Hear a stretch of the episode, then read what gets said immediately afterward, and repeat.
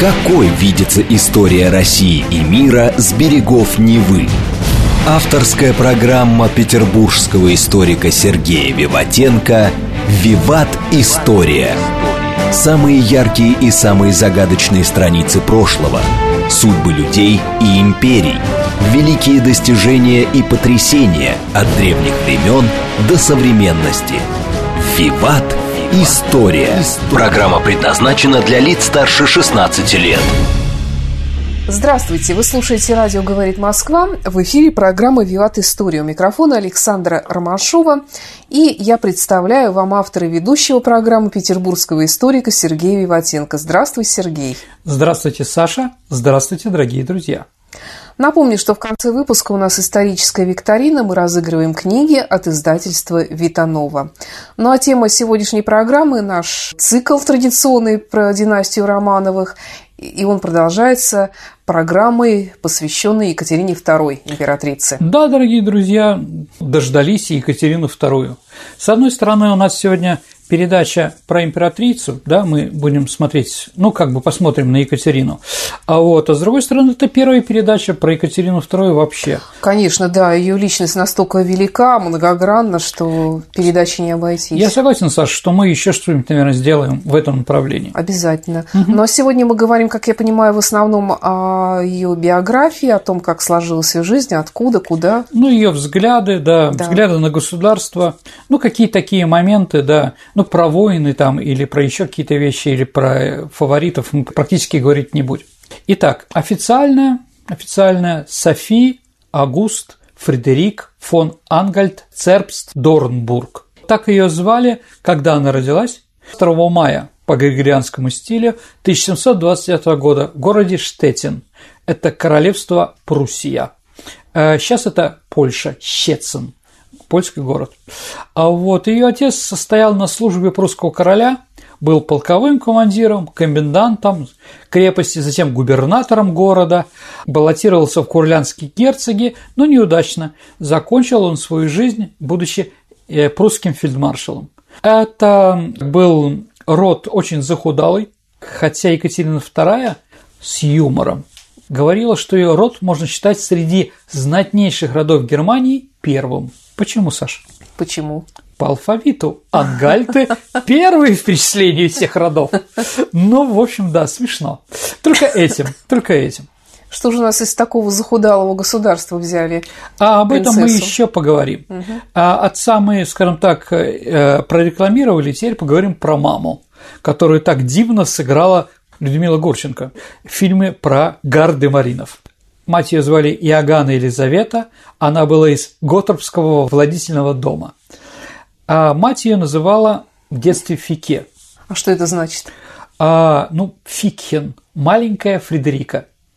То есть ее, ее звали не Екатерина, не София, хотя первая, да, ее называли Фике. Ее мать ее не любила. А почему? Ну, потому что она была разочарована рождением дочери. И потом, когда у нее родился наконец сын, а, это просто подчеркивало еще больше эту трагичность, потому что ею она не занималась, а занималась своим сыном, который надеялась сделать какую-то большую карьеру. Екатерина была женщиной, которая двигала обида за пренебрежение со стороны ее матери. Она была Иоганна Елизавета красивая, амбициозная, пустая, вспыльчивая, раздражительная женщина – и отверженность Екатерины помогает объяснить ее непрекращающиеся поиски во взрослой жизни Саши того, что ей не хватало в детстве – элементарного человеческого тепла и одобрения, которое ее мать не смогла ей дать. Она искала в платонических отношениях с мыслителями того времени, переписываясь с Вольтером и Дидро, а также, конечно, и в более физических отношениях с десятками любовников. Ну, самый знаменитый, конечно, был Григорий Потемкин – в детстве ее обучили английскому, французскому, итальянскому языкам, танцам, музыке, основам истории, географии и богословия. Она была резвая, любознательная, шаловливая девочка. Любила щегольнуть своей отвагой перед мальчишками. Один раз на детском балу в Берлине она схватила за ухо плохо ведущегося мальчика и протащила его по залу. Это был будущий муж Петр III, поэтому они ненавидели друг друга с детства. Невзрачная в детстве, однако, она стала все более и более привлекательна с годами, расцвела. Она стала чрезвычайно образованная, с ранних лет ненасытная любительница книг, веселый ребенок и прирожденный лидер. Вот из всех этих качеств, полученных в детстве, потом и появилась Великая Екатерина. А будущая Екатерина II проявляла немало интереса к философии, поэтому в 1744 году граф Гюленборг назвал Екатерину 15-летним философом. В 1743 году российская императрица Елизавета Петровна стала подбирать невесту для своего наследника, великого князя Петра Федоровича, своего племянника. А вот Елизавета помнила, что по замыслу ее матери Екатерины ее будущим мужем должен был стать Карл Эйтинский. Однако он умер от оспы в преддверии свадебных торжеств в Санкт-Петербурге. Это был родной дядя Фике. Поэтому, помня об этой ситуации, Елизавета посмотрела и на родственников из этой семьи, который ей нравился.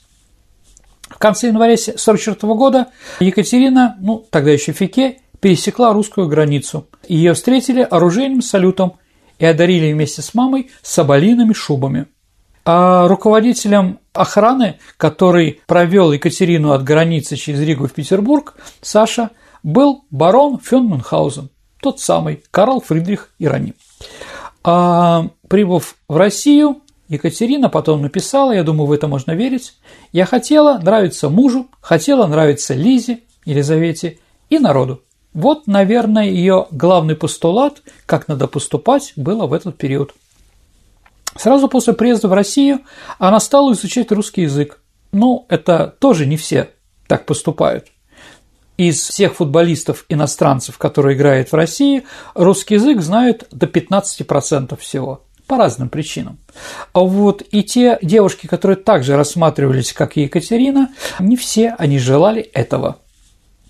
Вот. Она изучала историю нашей страны, православие, русские традиции.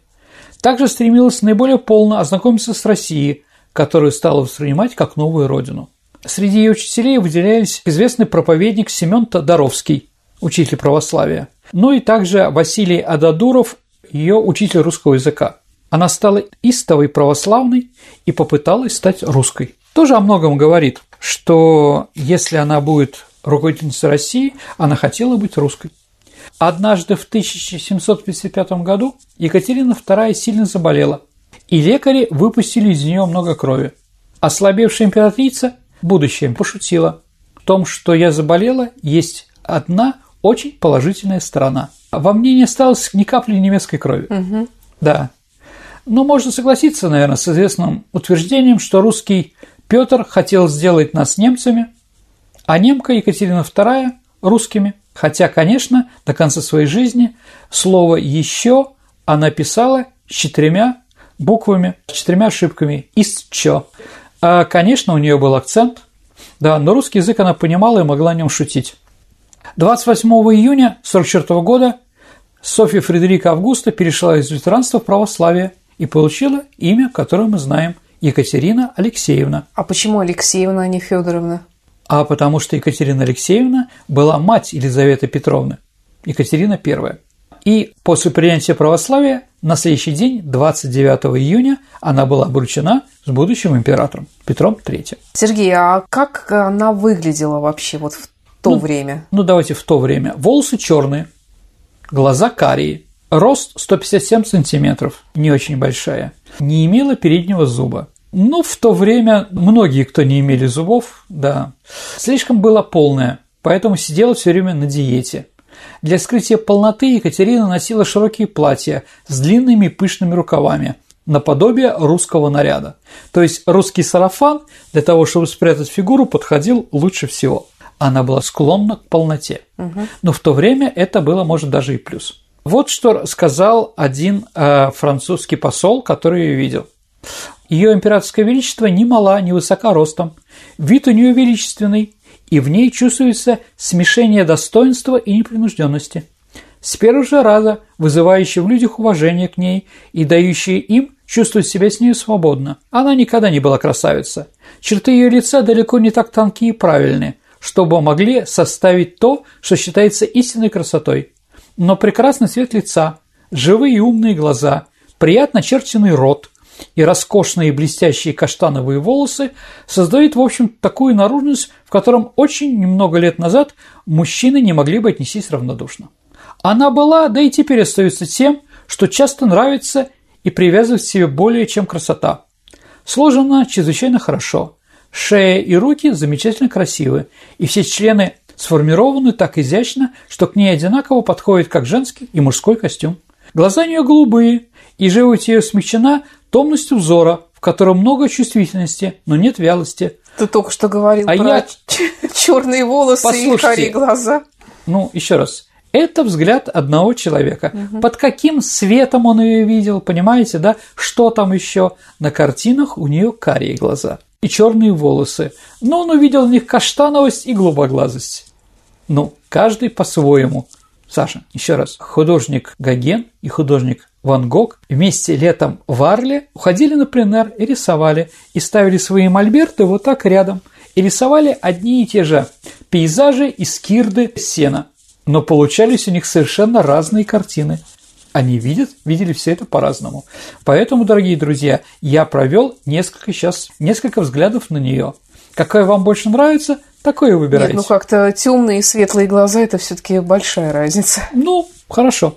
А, трудно поверить, но она искусно ездит верхом, правя лошадьми и даже горячими лошадьми, с ловкостью, смелостью а, всадника.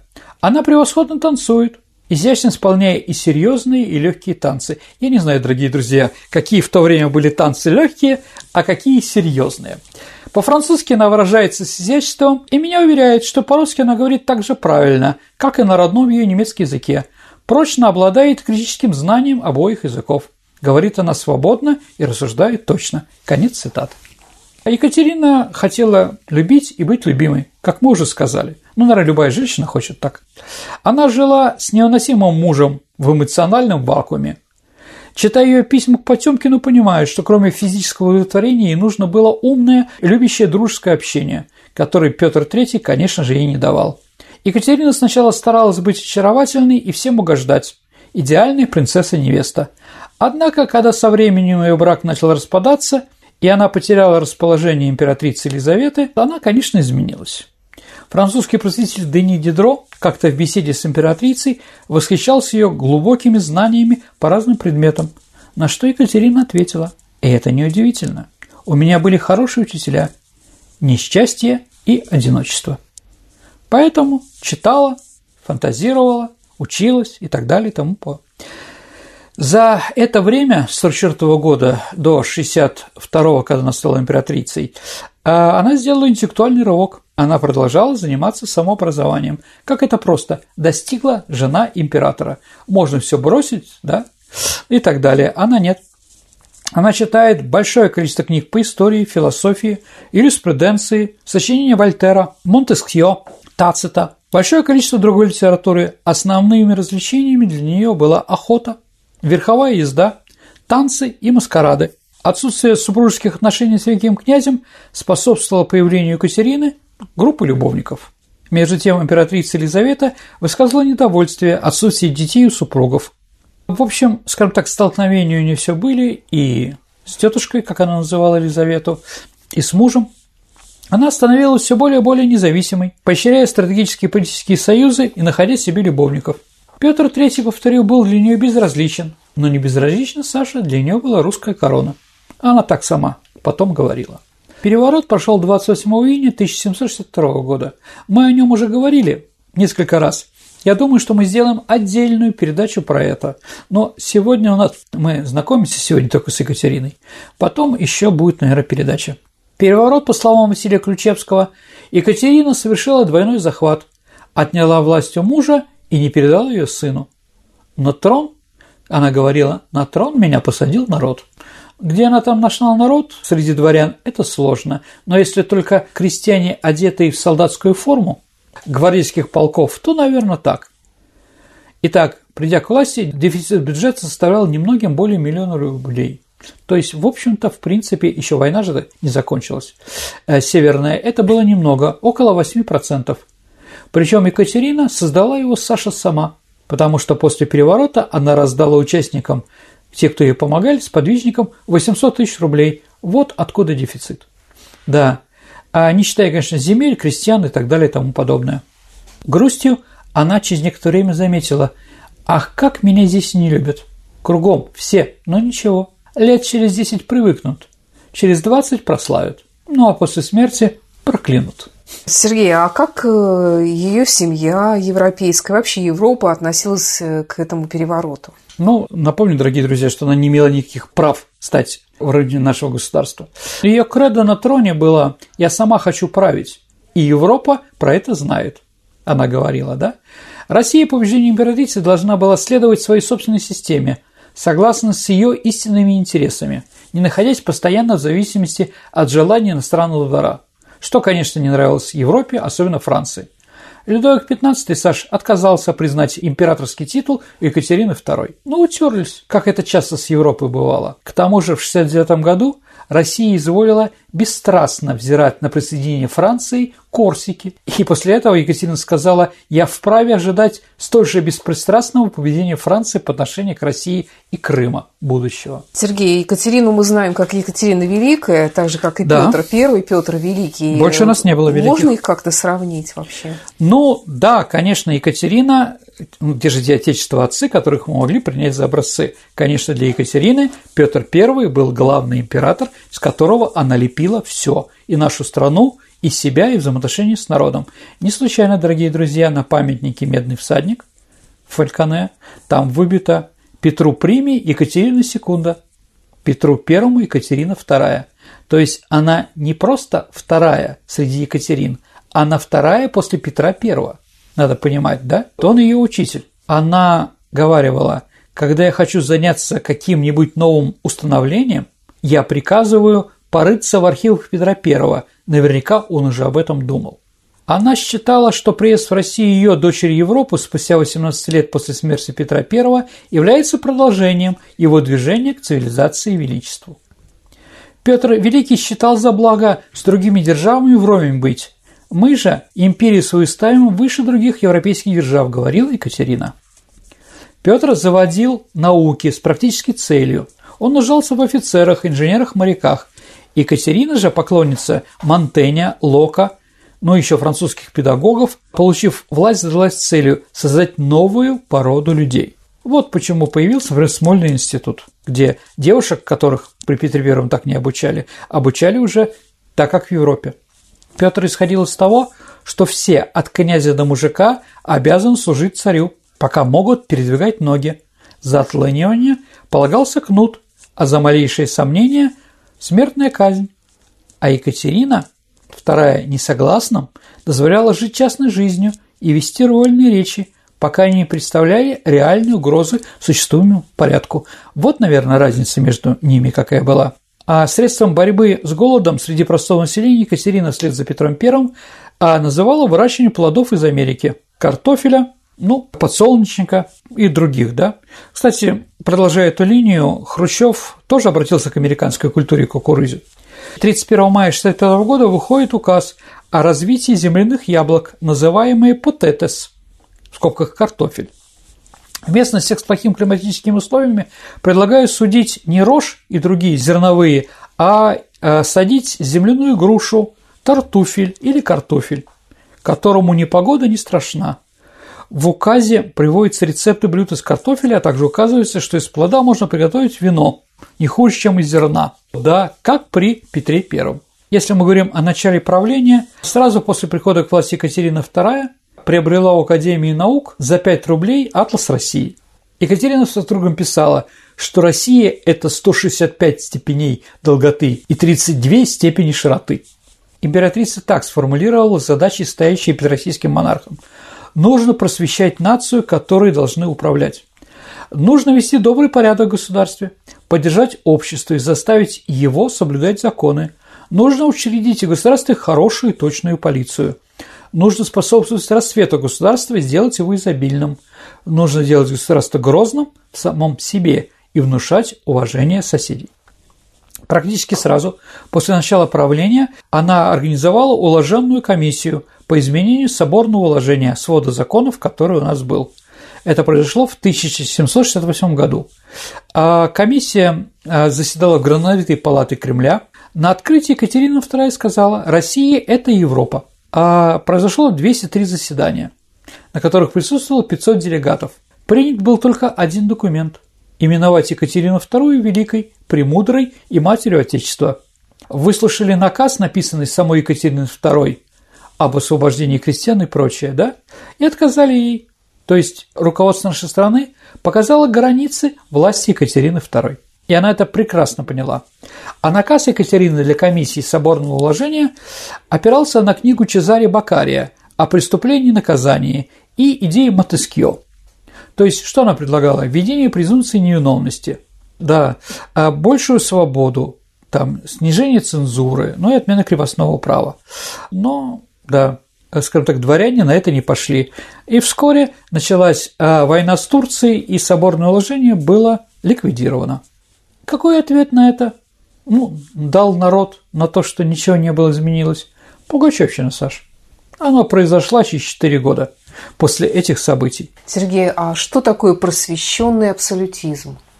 Ну, скажем так, это культурная и государственная политика Екатерины II, она ее так объявляла. В чем ее сущность? Ну, подобно американцам отцам-основателям, да, Соединенных Штатов, Екатерина быстро примирила себя с парадоксом между энтузиазмом эпохи просвещения и рабовладелием. Да, ей помогло в этом осознание того, что ее власть зависит от поддержки знати, владеющей крепостные.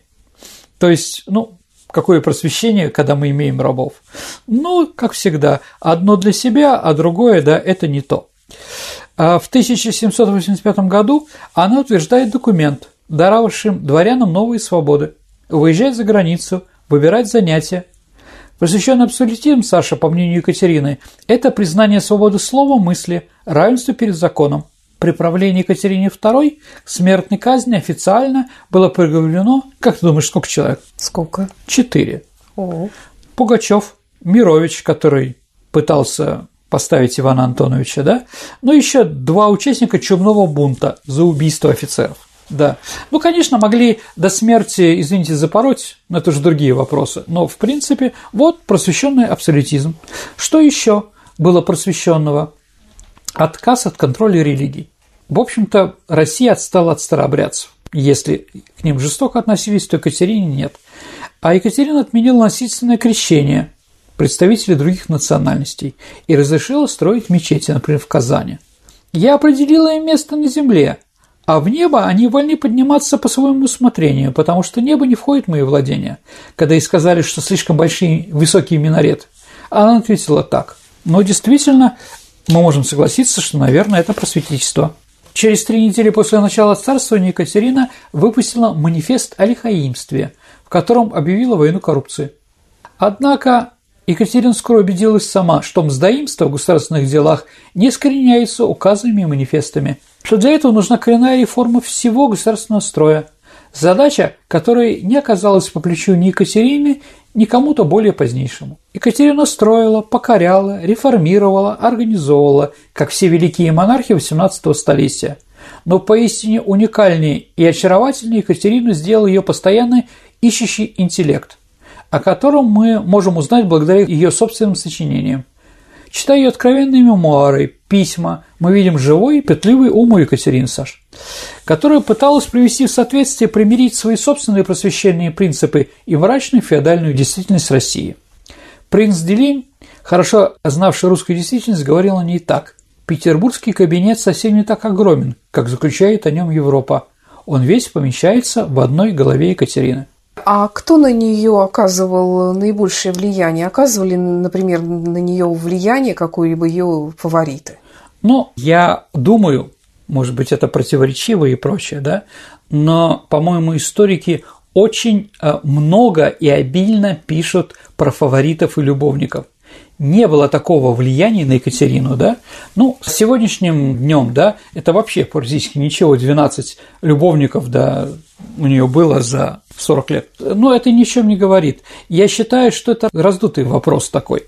Хотя, конечно, с некоторыми я поддерживал длительные, страстные и полностью преданные отношения. И были с нее гениальные мужчины, сто процентов. Григорий Орлов, который помог Екатерине свергнуть и убить эмоционально неравновешенного супруга Петра III. Сергей, я предлагаю вернуться в наше время из прекрасных екатерининских времен и послушать новости. Отличная новость. Давайте послушаем новости. Какой видится история России и мира с берегов Невы? Авторская программа петербургского историка Сергея Виватенко «Виват. История». История. Продолжается программа «Виват История». В студии по-прежнему Александр Ромашов, это я, и петербургский историк Сергей Виватенко.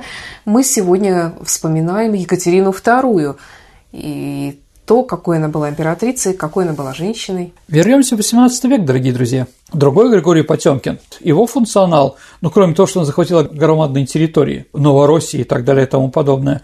Почему появился Потемкин? Потому что Павел, сын, подрос, а он имел прямые права на престол. Екатерина признала фаворита Потемкина. Он же был фаворит, который мог бы отбить все атаки на престол и не дать Павлу стать русским императором. Ну, остальные ее любовники были Приятной внешности молодые мужчины. Но отношения оказались недолговечные, романы закручивались, в общем-то, достаточно быстро и заканчивались. Ну и Потемкин, извините, уже в определенном возрасте стал, скажем так, зная что нужно Екатерине, стал сам искать молодых людей, которые не оказывали на нее никаких влияний. А Екатерина к ним хорошо относилась, давала большие деньги за это. Станислава Понятовского она сделала королем Польши, и при нем его родина была расчленена, растворилась в составе Российской империи. Вообще, историки подсчитали, что она потратила на фаворитов 92 миллиона 500 тысяч рублей. Это большие деньги, Саш, согласимся. С другой стороны, Э, фавориты ей тоже оплатили сполна. Тот же Потемкин. Присоединение Крыма, Новороссии, Кубани, например, да, или еще каких-то других земель, да, ну и ладно, эти деньги куда шли, в том числе и на дворцы того же самого Потемкина. Ну и что, Таврический дворец, он существует. А в 1775 году она венчалась Потемкину в Москве, ну тайно. Конечно, Саша, она была прежде всего страстной женщиной, оказавшейся в одиночестве на вершине той власти, о которой она сама мечтала и захватила. Екатерина искала любви не в тех местах, где надо, наверное. О себе я сказала бы, что являясь истинным джентльменом, с умом более мужским, нежели женским. В искреннем признании, написанном ей для Потемкина и ставшим откровением собственной жизни любви, Екатерина признается своему главному и ревнивому любовнику и, возможно, ну, тайному супругу. Беда в том, что мое сердце не желает жить без любви ни единого часа. Если ты хочешь удержать меня, Гриша, навсегда, то покажи в равной степени и любовь, и дружбу, и больше всего остального люби меня и говори мне правду. Такой психологический взгляд на жизнь того периода изнутри почти беспрецедентен, и уж тем более, когда речь заходит об идеологии монарха. 2 октября 1979 года в придворном репертуарном театре давали комедию Мольера. Героиня по ходу пьесы восклицала – что женщина в 30 лет может быть влюбленную пусть, но в 60 это нетерпимо. И тут Екатерина, смотревшая пьесу, вдруг вскочила с словами «Эта вещь глупа и скучна» и выбежала из зала. При общем замешательстве спектакль был прерван. Ей было тогда 50, Саш. Сергей, а какой она была в быту? Какой у нее был, например, распорядок дня? Вставала в 6 утра. А в 11-13 обед, 14 до 16 чтения, 21 ужин, 22 отбой. Тебе ничего это не напоминает, Саш? 6 утра подъем и 22 отбой. С этого момента у нас и продолжается армия распорядок дня Екатерины II. То есть она сделала под себя. А вот Екатерина с любовью рано вставать выглядела среди своих подданных едва ли белой вороной. Конечно, в России любят вставать попозже.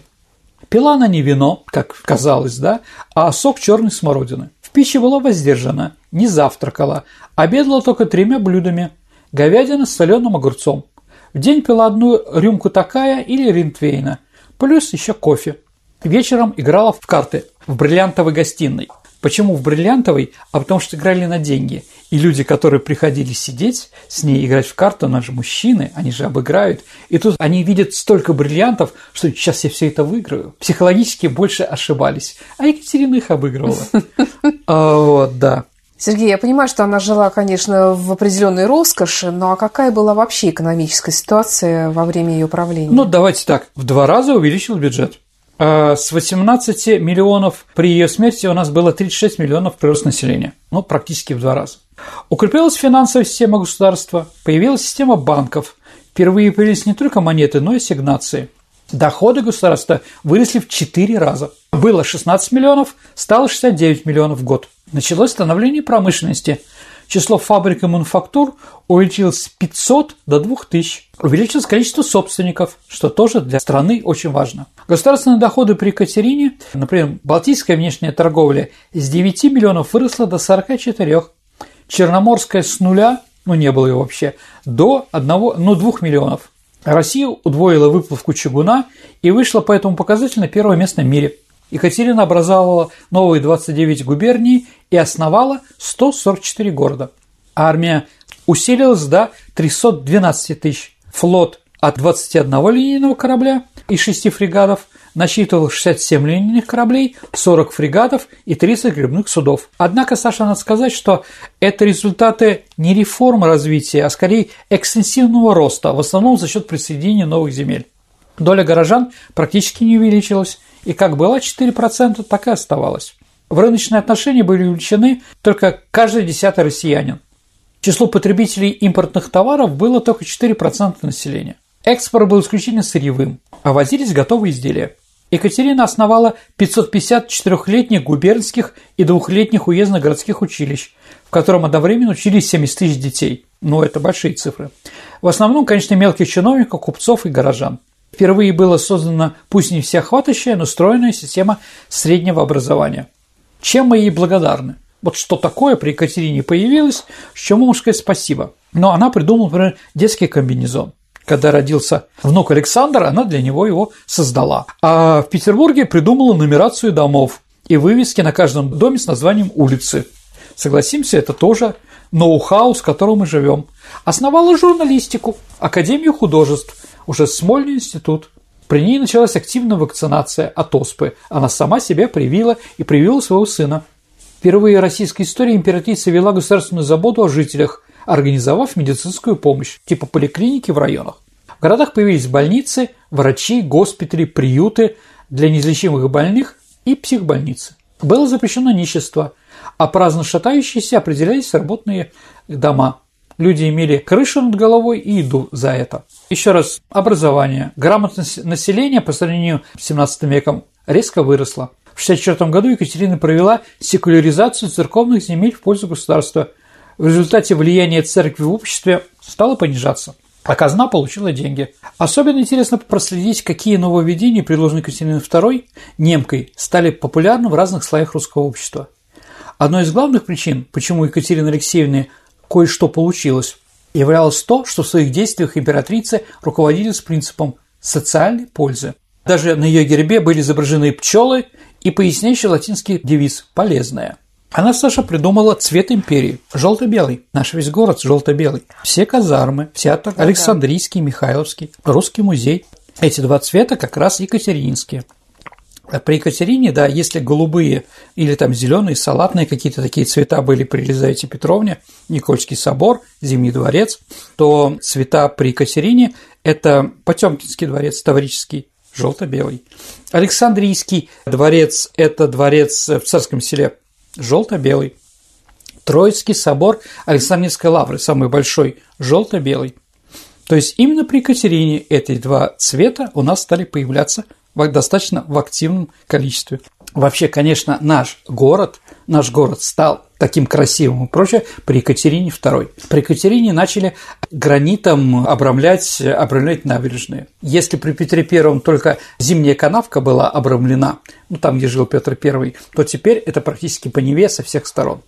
Появляются определенные дороги, строятся мосты. Если мы говорим про наш город, мы стали городом более европейским с европейскими развлечениями и так далее и тому подобное. Если Екатерина играет в карты каждый день, то, наверное, карты становятся популярнее. Поэтому в России появляется английский клуб, где тоже можно этим заняться профессионально. Кстати, «Пиковая дама», если вы помните, не произведение Пушкина, а произведение Петра Ильича Чайковского. Это же происходит при Екатерине II. Это тоже не случайно. А как менялось э, здание Зимнего дворца при ее правлении? Ну, она въехала первой в этот Зимний дворец. То есть это строилось для Елизаветы, открывал его Петр III, но въехала туда Екатерина II. То есть она его заселила. Екатерина II жила на втором этаже, у нее были личные покои. Это фасад на Дворцовую площадь. Если смотрим на Зимний дворец, да, а сзади у нас Александрийская колонна, то на втором этаже крайний угол, а угол Миллионные улицы, да, и вот здание, да, окна выходят и на Миллионную на углу, и на Дворцовую. Вот это как раз была спальня Екатерины, где она умерла. Ее были, последние годы были ее развлечения, но, как мы видим, уже старость, да, она сидела в кресле и смотрела за окном, как бегают петербуржцы там, да, по этой улице, да, по Миллионной, рассматривают что-то. Я понимаю, что было очень велико влияние Европы на Россию, угу. а обратная какая-то была связь? То есть влияла ли как-то Россия на Европу? Но, но давайте так. Екатерина II не постеснялась предлагать всем короновым особам и Фридриху Великому прусскому и Густаву Третьему шведскому, не говоря уже про мелких итальянских, германских государей, она все время на все праздники посылала одно и то же подарок. Какой же? Водку. Впервые с водкой познакомились благодаря Екатерине. Она также водку прислала Вольтеру, ученым Карлу Линею, Эммануилу Канту, Гёте, да. Линей, попробовав этот подарок, был столь вдохновен, что написал целый трактат «Водка в руках философа, врача и простолюдина». Она бесконечно дискутировала о правах человека в публичных переписках с Вольтером, и прочими гигантами европейского просвещения. Эта переписка стала шедевром публичной интеллектуальной дипломатии, где она доказывала какие-то русские моменты, да. Французский энциклопедист Дидро гостил у Екатерины в Санкт-Петербурге несколько месяцев. Он настолько увлекся во время бесед с императрицей, что Екатерине пришлось поставить между ним и собой стол, дабы Дидро не хватал ее за колени. Да. А вот стараясь почерпнуть какую-то свою мысль. Да. Купив библиотеку Дидро, а также большую часть важных коллекций картин старых мастеров, продававших в Европе, Екатерина показала европейцам, что на Востоке есть кое-что, кроме снега и волков. Именно она, давая более, более большую цену, да, стала выкупать произведения искусства из Европы.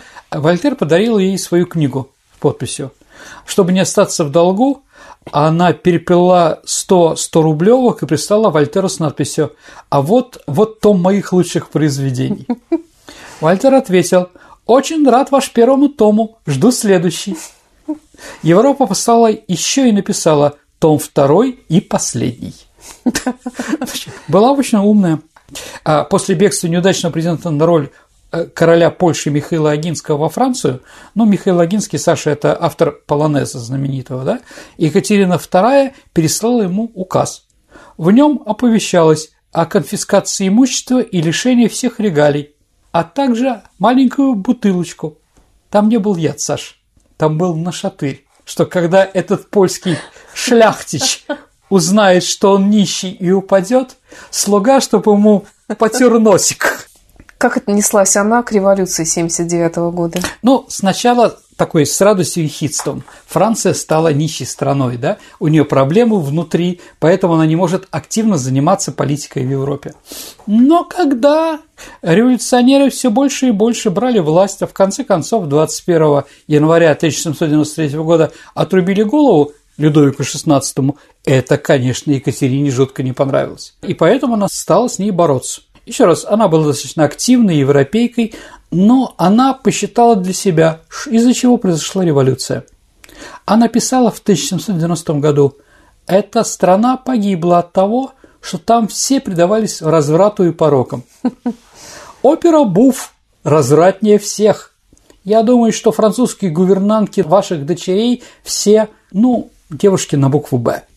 А вот, видите, русский язык она знала. Берегите нравы, но, с другой стороны, когда в Польше произошла антирусская революция, и они пытались там с Костюшкой и другие там, да, снова добиться независимости и присоединить себе определенные территории, да, а после смерти Понятовского а ей привезли трон польский, и она из него сделала, ну, урыльник или унитаз, сделала дырку, да, а вот, с другой стороны, с другой стороны, она прочитала будущему Александру Первому, своему внучку малолетнему, декларацию прав и свобод. Это тоже говорит о многом, да? Она пыталась отправить экспедиционный корпус чтобы уничтожить французскую революцию. Но восстание в Польше спутало ее планы. Вот. Ну и внутри она начала закручивать гайки. Посадила Новикова, он масон. Я думаю, Саша, мы сделаем про русское масонство передачу обязательно. Основной поручик, она его говорила, он не патриот. А почему не патриот? А потому что не служит. Он был еще опасен, что делал такие вещи, которые, скажем так, Екатерина сама сделать не могла. Во время голода он, например, взял долг денег у сибирского золотодобытчика, купил зерно и бесплатно раздавал крестьянам без расписок. Почему она не любила Радищева и так э, жестко с ним расправилась? А, Саша, на самом деле, на самом деле, Радищев напичкал свое путешествие из Петербурга в Москву цитатами наказа Екатерины II. Вот, поэтому она ему отомстила, конечно. Ну, 5 ноября 1996 года Екатерина встала, как обычно, в 7 утра, выпила кофе, потом прошла в гардероб, где она более 10 минут никуда не выходила – Камердинер Тюльнин подумал, что императрица пошла гулять в Эрмитаж и сказал об этом князю Зотову. Однако потом, осмотрев шкаф с верхней одеждой императрицы, пришел в беспокойство, что вся одежда на месте, и через несколько минут решился зайти в гардероб. Там он нашел императрицу без чувств, почти лежащую на полу с закрытыми глазами. Цвет лица был багровый, а из горла слышались хрипы. Из-за того, что она очень была грузная, да, тело государя положили не на кровать, а рядом с ней на красный софьяновый матрас, который сняли с софы. Придворный врач англичанин Роджерсон и приехавшие за ним доктора пришли к мнению, что инсульт, ну, удар был в голову и смертельный инсульт. Роджерсон без особых надежд сделал кровопускание и приложил шпанских мух ногам императрицы – Платон Зубов, последний фаворит Екатерины, посылает в Гатчину своего брата Валерьяна за великим князем Павлом. Сначала Павел испугался, решив, что его хотят арестовать, а узнав причину визита, обрадовался. Вечером у императрицы началась агония, которая продолжалась 12 часов. На рассвете, через 24 часа после удара, Павел Петрович приказал позвать преосвященного Гавриила, священника, читать глухую исповедь и причастить святые тайны Екатерины, что и было выполнено. В 9 утра 6 ноября 1996 года Роджерсон сообщил Павлу о том, что императрица кончалась. С женой, сыновьями Александром и Константином великий князь подошел к изголовью умирающей. Часы пробили четверть десятого, когда Екатерина исполнила последний вздох. Вот такая вот жизнь. Сергей, что с завещанием Екатерины? Екатерина хотела видеть на престоле а, не сына, а внука. Ну, потому что с сыном у нее были, скажем так, непростые отношения, потому что она отца-убийца. А вот при том любовники Екатерины были те люди, кто убили и отца Павла, когда он подрос, он все это прекрасно знал, да, граф Орлов Потемкин. Поэтому она все время показывала его как неказистом, в папеньку, ну, чтобы и фавориты порадовались от этих слов, да, поэтому его отправила, в общем-то, в ссылку в Гатчину. Но определенная группа вельмож, царедворцев во главе с графом Безбородько, министром финансов канцлером нашей страны, они были за то, чтобы э, трон перешел Павлу напрямую. Об этом знали и Платон и Валериан Зубовы, последние фавориты, и не рискнули заниматься политикой и посадить на престол Александра. Поэтому, скажем так, завещание Екатерины II выполнено не было. Императором стал Павел, о котором мы расскажем в следующей передаче, когда будем говорить про императором, но это уже будет, я думаю, где-то в июле месяце. А, Сергей, как изменилась карта России во время правления Екатерины? А, ну, давайте так. Какие территории мы получили при Екатерине Петровне? А в первую очередь это территории, которые мы получили от Польши и Турции. От Польши, где были три раздела, я думаю, мы тоже сделаем в этом передачу, мы получили территории современной Белоруссии и центральной и западной, и, давайте так, центральной Украины. Наверное, так будет точно. От Турции мы получили Северное Причерноморье, это так называемая Новороссия, это территории от Одесской области, Николаевской, Херсонской и потом в сторону Донбасса. Также был присоединен Крым в 1783 году. Также мы присоединили в себе Кубань, нынешний Краснодарский край определенно. Вот мы при Екатерине вышли к Черному морю, и там достаточно сильно укрепились.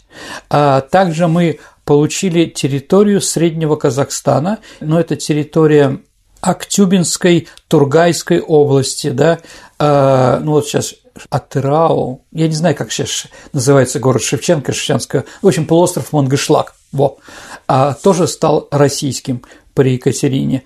Также мы определенно немножко сдвинули территории в районе Сибири. То есть со всех сторон а, было достаточно активно. А, ну и надо еще сказать, что на Аляске а, мы четко впервые обозначили наши колониальные земли. Насколько я помню, Петр I не любил Москву, а да. как относилась к Москве Екатерина? А, нормально, она наоборот черпала в ней русскость. А, она часто там бывала, но, скажем так, да, она заказала заказала специальную себе резиденцию в русском стиле. Но это так называемая Царицына, да, ну, красный кирпич, вот этот знаменитый, но Екатерине э, то, что сделал Баженов, не понравилось. Она, увидев это, отказалась там жить. И э, Москва еще для Екатерины – это место, скажем, где она тайно бракосочеталась с Потемкиным. То есть она это сделала не в Петербурге, что очень характерно, а сделала именно в Москве. Ну и когда в Москве начались чумной этот бунт знаменитый, она послала своего любимого графа Орлова. То есть это тоже не просто так кого-то, а человека, который решит эти все самые вопросы. Он действительно решил. Да, он победил эту самую эпидемию. Сто процентов. Да, конечно же, мы затронули очень э, такую биографию настолько великого человека Екатерины II, еще что раз, в одной мы... программе даже часть ее биографии рассмотреть очень сложно. Саш, еще раз, мы сегодня обозначили какие-то точки. Я думаю, что мы об этом еще поговорим. Нет, про фаворитов у нас уже было. Да, про да. незаконно рожденных детей Екатерины II было. Про присоединение каких-то земель мы тоже говорили.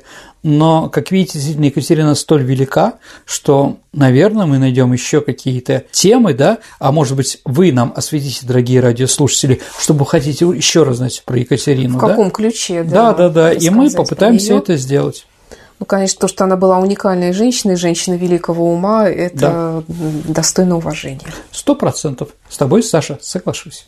А действительно ли ее прокляли, как она себе предвещала, когда писала, что после ее смерти ее проклянут?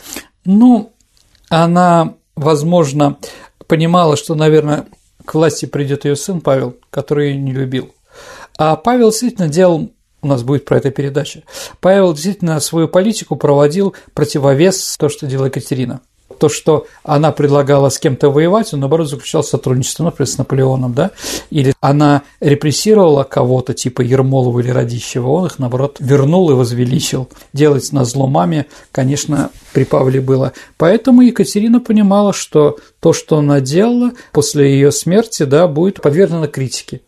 Спасибо, Сергей. Ну а теперь давай перейдем к нашей традиционной исторической викторине, в которой мы разыгрываем книги от издательства Витанова. В прошлой программе ты задавал вопрос о пятилетках. Да, дорогие друзья, в прошлый раз у нас была передача про первые пятилетки, и вопрос был такой.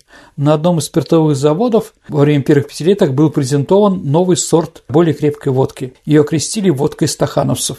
Из каких параметров ее так назвали? А вот, увеличили крепость 42%, да, то есть стакановский рекорд. Больше такой крепкой водки у нас никогда ничего не делали. В то время, во всяком случае. Есть у нас правильные ответы, Саша? Много правильных ответов. Прекрасно. Первым прислал Валерий Поленов. Поздравляем Валерия Поленова с прекрасной книжкой издательства Витанова. Я думаю, что вы получите удовольствие и даже просто подержав в руках такую книгу. Ну а теперь новый вопрос. А если во Франции времена Великой Французской революции у женщины была мода на красный круг вокруг шеи, но это типа привет от гильотины, то в России в 70-е годы XVIII века такой модой было голое плечо на светских раутах. Что оно означало? Почему оно стало модным? А ваши ответы отправляйте на наш электронный адрес радио Виват собака mail.ru. Или также вступайте в наше сообщество ВКонтакте и в личном сообщении Сергея Виватенко или мне, Александре Ромашовой, вы можете отправить ваш э, ответ. Также я напомню, что в конце июня у нас традиционный выпуск программы «Ответы на вопросы слушателей». И точно таким же образом, как вы можете отправить ваш ответ на вопрос, вы можете, собственно говоря, таким же образом и задать вопрос Сергею. Наш электронный адрес – радио Виват, собака Mail.ru, либо наше сообщество ВКонтакте. Там вы всегда найдете возможность задать вопрос. Там даже есть у нас специальная графа такая для этого. Так что ждем с нетерпением ваших вопросов. На сегодня все. Это была программа «Виват История». Спасибо и до встречи в эфире. До свидания, дорогие друзья. До новых встреч в эфире. Берегите себя.